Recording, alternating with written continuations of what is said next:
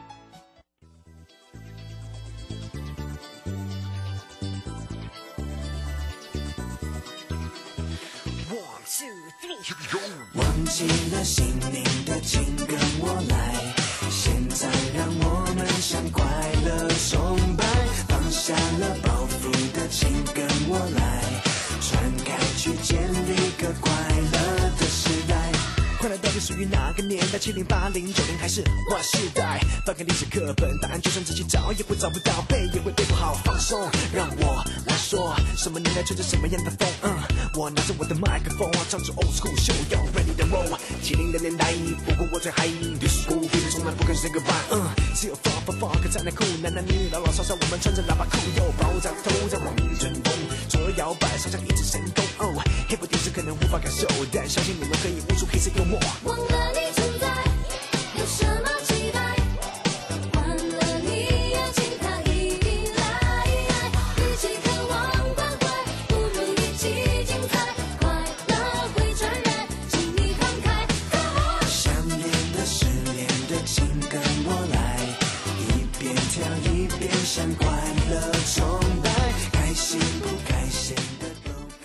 你开不开心啊？哇哦，潘玮柏的快乐崇拜要 Happy Birthday，Happy Day，Happy Nice Day。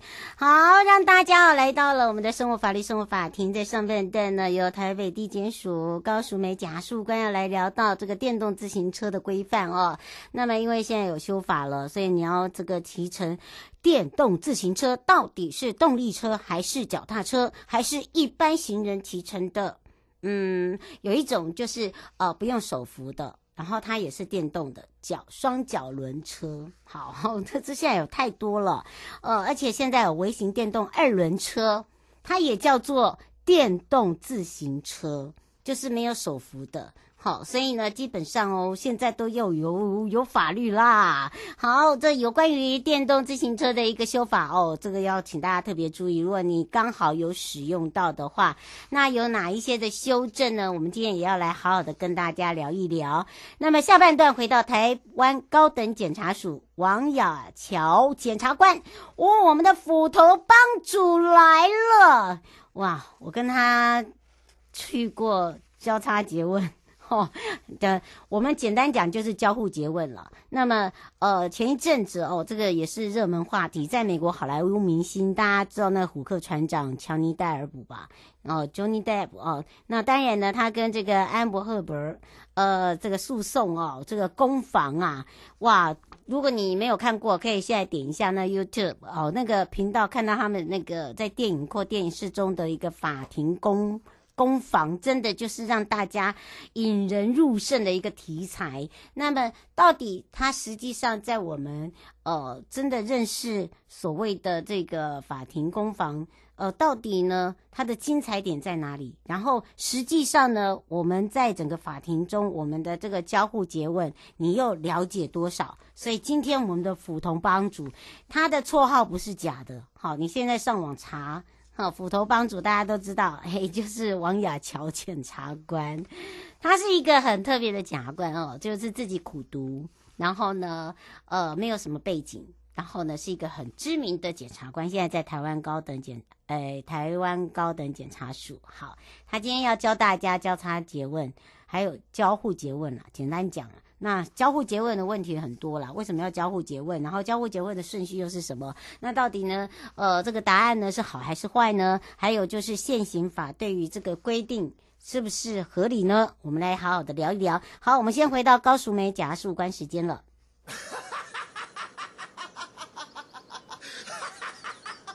你这个笑话有够难笑！来啊，把他给我拖出去斩了！公公，公公，公公！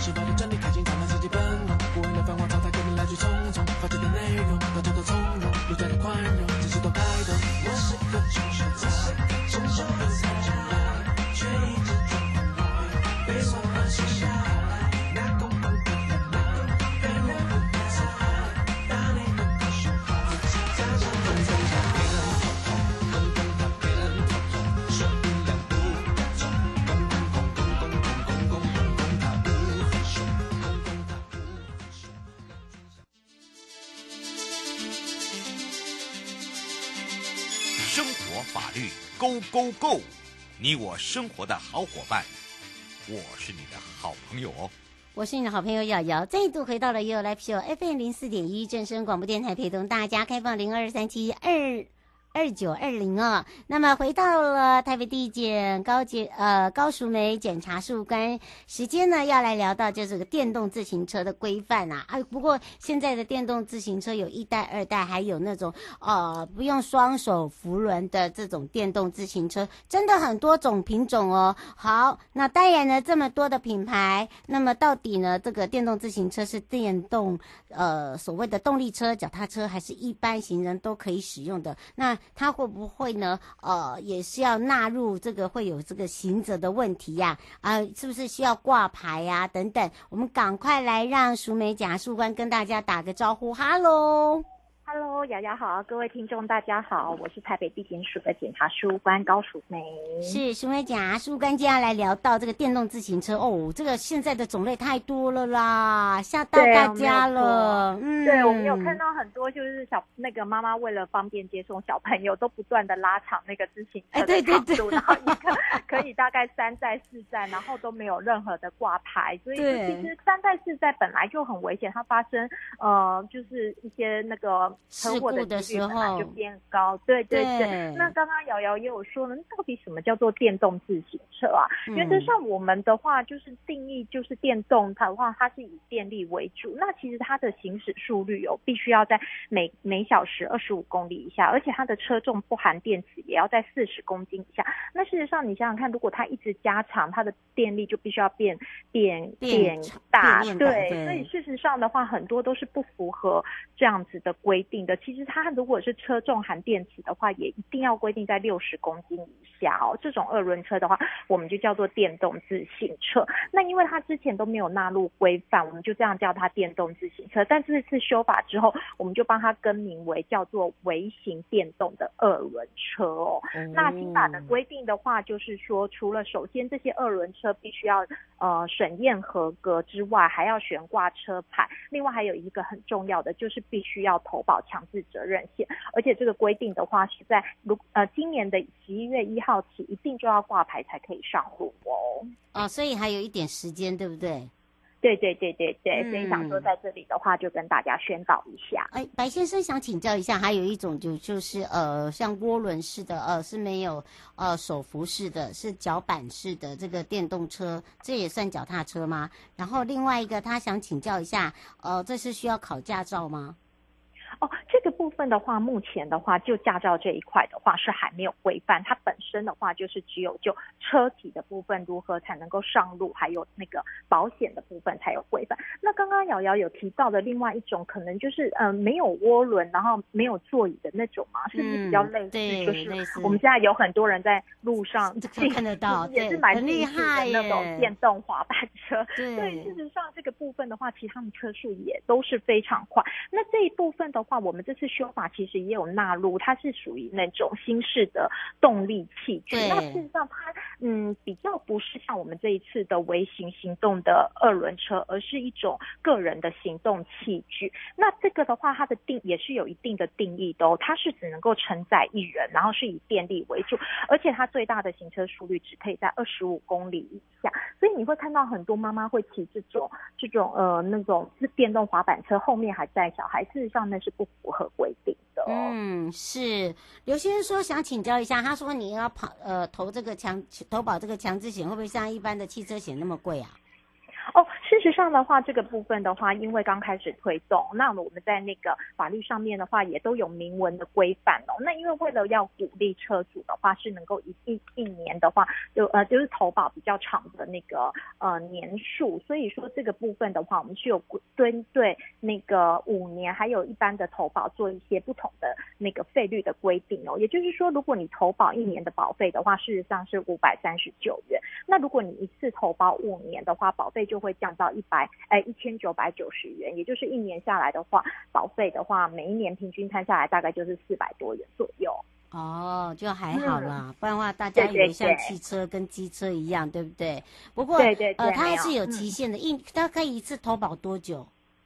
啊、呃，实际上的话是可以一年一年的投保，但是的话就是像刚刚提到的，如果说一次投保五年的话，是有保费上面的优惠。嗯，是，而且有关于这个电动自行车强制险哦，修正哦。嗯主要也是要来让自己更安全啦，大家不要把它想太多了，对不对？哦，对对对，没有错。因为事实上，你们会发现说，其实这种意外的话都是突如其来的，那你根本就没有办法预料说这一些带对给你带来的伤害是什么。那如果说有那个强制保险的社会保险的话，事实上对于双方都是一种保护哦。嗯，哎，这真真的是为你也为我好，好为大家都好。对对对啊，没有错，没有错。这个不是说哦，一定要强制你一定要保怎么样，而是说，因为基本上当有发生事故的时候，它就是保护你最佳的一等，真的是。对对对。第一件事情，它就是可以保护你。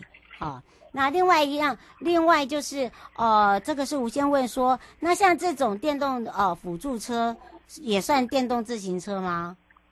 电动辅助车，您是说像哪一方面？自行车的电动辅助车。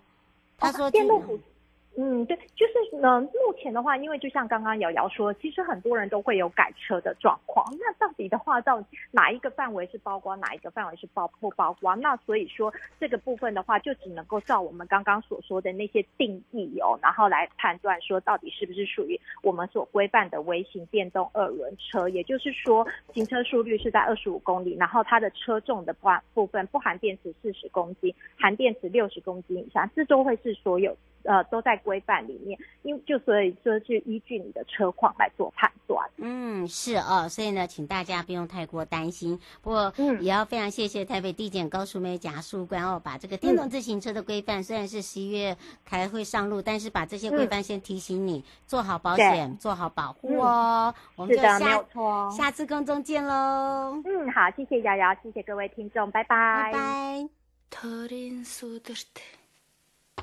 Batağımın beylin Ta teysundumin Eğiçmin senektin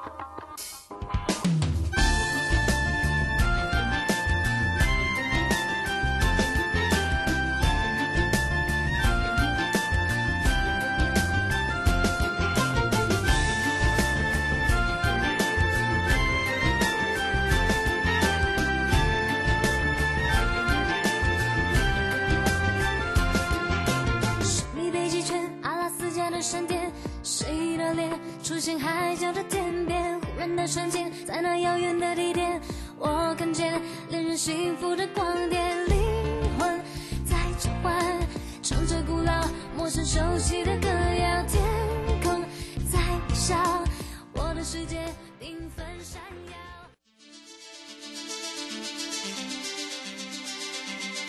生活法律 go go go 你我生活的好伙伴。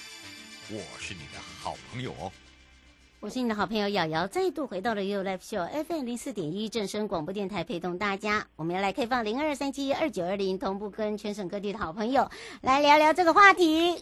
这个法庭攻防好精彩呀、我们让大家来认识一下。呃，这个交互诘问之外，也认识一下。今天呢，我们的好朋友斧头帮主来了，台湾高等检察署王雅乔检察官了。那么今天呢，我们检察官要来告诉大家，也把这个前一阵子热门的话题哦，呃，对于大家对于这个交互诘问还不是那么的了解。那了解，如果你真的了解，可能有是看影集呀、啊。啊，或者是说看一些哦，这个我们常常在讲到的一些这个社会话题，我们赶快来先让检察官跟大家来打个招呼，哈喽。是主持人好，各位听众大家好，我是王检察官，大家好。是的，当然这个时候呢，就要赶快来请教一下我们的检察官了。哎，今天讲到这个话题，大家很有兴趣哦，尤其是交互结问，到底呢，呃，通常交互结婚在什么样的状况之下会会做这样的事情？好、哦，嗯啊、呃，是的。那原则上呢，呃，我们再提几个诉讼啊。如果以刑事诉讼来讲，哈，那两造就是检察官跟被告。那如果是自诉，就是呃被呃告诉人自己担当检察官的角色，我们叫做自诉案件。那如果我们希望法官相信我们说的是真的，那我们就要提出一些证据让法官相信。那如果我们提出的证据是人啊人的方法的话，那可能我们要让法官相信，就要让这个人以证人的身份啊在法庭上。诉说一些事情，让法官了解而且相信。那如何让这个证人所说的内容很有条理，而且经过检验呢？啊，就是要经过双方的这个交互诘问的过程，这样子。嗯，是是，是每一件刑事案件都要吗？啊、呃，事实上来讲的话，我们目前哈在在外国来讲，民事、刑事可能都会进行。对。可是对我们来讲，因为我们刑事案件对于证据的要求比较严格，因为是定罪的。哦，是的。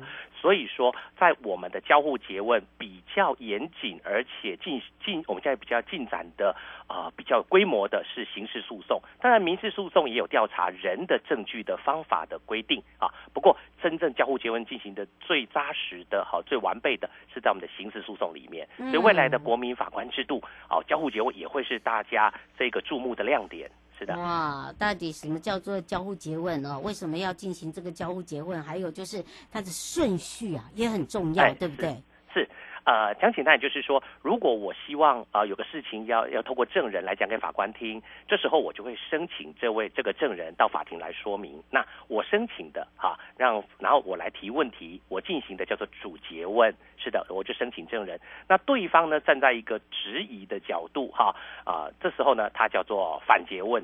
那呃，我呃，我进行主结问，然后他进行反结问，接下来我再进行的叫做副主结问，就是再次的主结问。嗯，然后对方呢，对于刚刚的问呃这个回答或问题呢，再次提出质疑，叫做复反结问。原则上就是主结问。反诘问、副主诘问、副反诘问，这样是一个完整的一呃一个一个一个顺序，这样子的是。嗯，是呃，这个是林小姐想请教一下哦，就是说在进行这个所谓的叙述判断，检察官怎么去判断他讲的是事实？哦。呃，很很好。那在我们的角度来讲的话，原则上我们主结问就是要建立一个基础，要巩固啊我们所说的事实，让证人来证明这件事情。所以我们会尽量让证人说的完整。那当然，反结问的那一方啊，就是站在敌对的角度。所以如果是我申请证明我我的事实，这个证人跟我是所谓的有性证人，那对方要来进行反结，要来质疑，所以这个证人对对方来讲。这个叫做敌性证人，所以我们在主结问的时候建立基础，巩固可信度，我们不可以诱导他，我们不呃不可以用所谓的暗示性或是引诱性的问题啊、呃、给证人。但是反结问的那一方，因为跟证人处于敌对的立场，所以原则上啊原则上呃进行反结问的那一方是可以进行诱导结问，进行诱导结问反而能够让证证证人哈在不经意的情况之下说出真正的实情出来。哦，所以哦，这个让我们林小姐可以了解，而且呢，通常哦，在这个呃，应该是说交交互诘问的时候，也要有所谓的这个证据跟物品嘛，对不对？呃，我们在交互结问，大家可以提示啊、这个证证物了哈。那我们讲简单，就是说，如果我要向法官让法官相相信某我们所说的某件事实，那我以人来证明这个事情，这叫人证。那我提出某个东西来证明啊，这个叫做物证。同样的，那我在交互结问的时候啊，为了唤起证人的这个记忆力，或是让他更清楚，我的确是可以拿出一些物证出来，让这个证人能够讲得更清楚，或是回忆得更清晰。不过有些时候也要注意的是，提出物证如果会有诱导或是暗示的性质，哎，这时候啊，另外一方可能就要注意。所以我们在当检察官，呃，这个进行交互结问，我们要非常啊、呃、注意，就是唤起记忆跟诱导，有些时候是一体的两面，我们要非常的注意。嗯，对，因为好像不大能用诱导的方式，对不对？哎，主结问是不可以的，因为如果主结问可以的话呢，那就好像就是说，呃呃，这个进行主结问的这一申请的这一方，那就好像把这个剧本叫证人念一遍给他听。嗯、那如果有念错的或者弄错的，就用暗示的方法，那这样的话，真实是没有办法发现的。对，嗯、比如说检察官如果呃，比如说我们对于好被告有没有打伤了这个被害人，好有争执，那如果检察官问说，哎，证人，你那天晚上看你确实看到了被告打伤了被害人，那这个问题就是诱导了，因为我们争执的就是到底是谁打了告诉人，或是告诉人有没有受伤。所以，如果我的问题是啊、呃，被告，呃，你有看到被告打伤了告诉人，这个无疑的就把答案砍入在了我们的问题中，这是不被允许的。嗯，是施小姐想请教一下，呃，交互詰问哦，基本上是，是呃证呃这个被告提出来，还是检察官提出来？哦，是这样子的，呃，检察官跟被告都可以申请，如果检察官进行主诘问，那被告也可以进行。啊就就可以进行反诘问，但如果被被告有聘这个委任这个律师辩护人的话，当然被告这一边就由辩护人来进行这个呃交互诘问，因为交互诘问是一个比较专业的这个技技术啦。所以大多数如果有委任律师，都是由这个辩护人。那但是自诉案件就是由代理人来进行。是一般人呃交互结问，如果不是呃你有看过或是有一点研究的话，往往可能把交互结问当做这个呃辩论或是说演说的场所，对，那就不太适合了。嗯，是呃，吴先生说他常会看到有些人在讲到这个交互结问、交互结问都有一些要领哦。是，他说呃这个自己。被呃要求的话，可以请律师上场吗？啊、呃，您您的意思是说，呃，哪呃，我们是当事，就是说是被告或者是自诉人。啊，被告是可以的。委任律师的时候，交互结问的问题是可以由辩护人这边来进行的。而且，如果有委任律师由这个律师来进行，反而会比较专业。如果有委任律师的话，当然被告自己有问题的话，他也可以自己呃进行主结问或是呃反结问。当然，如果交互结问我们不会的话，那我们可以用另一个方法，就是说，那我们请审判长帮我问什么问题，我们希望了解什么，请证人回答。这时候审判长就会依职权，用他他的角度来帮你提出问题，这也是可以的。啊，这也是可以的嘛，的所以药理没有那么难呐。啊哈，呃，就是说基本上那个交互结婚的药理没有那么难。哎，坦白说，呃，也不是顶难的。不过最好就是说我们在呃，不管你我们是啊这个电视的节目，或者是戏剧，或是实际上我们到法庭看过几次，我想就会有一个大概的了解了。是，嗯，所以哦，基本上你只要记得，就是说。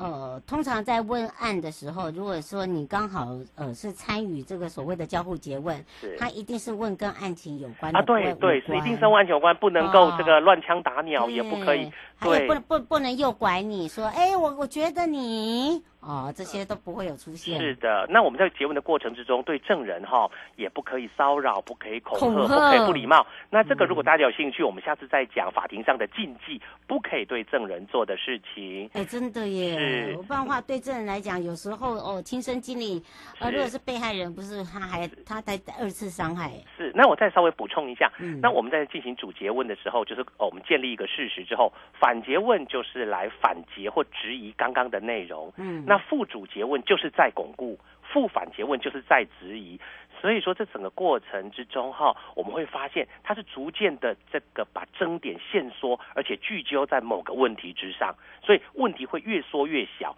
呃，好的交互结问，正确交互结问会聚焦在问题上面，而不是这种呃乱枪打鸟啊、撒网捕鱼这样子，不会这样子的。嗯，是，这是我们特别提醒大家的地方。啊，那跟大家说明一下，就是说，嗯，这个交互詰问哈，那当然就是说，呃，我们在看戏剧是很精彩的，但是呃，事实上，那它是一个呃很专门，而且它是很有系统的，好一个法律的规定，所以我是建议大家，如果有空的话，我们在参观法庭或是担任这个国民、呃、法官的的这个任务的时候，那可以仔细的啊，不管是我们参与或是说我们去观赏，可以来了解一下这个这个程序。那我想对大家的法律知识。或是日常生活都是有帮助的。嗯，是，也要非常谢谢呢，台湾高等检察署王雅乔检察官哦，为我们介绍这么的详细，也让民众了解。不然的话，大家会想说，哇，这好像我被关起来被质问，不是哦？哦，职业这是大家的，这是、哦、认知不同哦，是被告的权利，对，为了辨明事实，对，了解真相，是的，嗯，这就叫交互 詰问，是的。那我们就下次空中见喽。好，谢谢主持人，谢谢大家，嗯、好，拜拜，谢谢，拜拜。各位亲爱的朋友，离开的时候别忘了您随身携带的物品。台湾台北地方法院检察署关心您。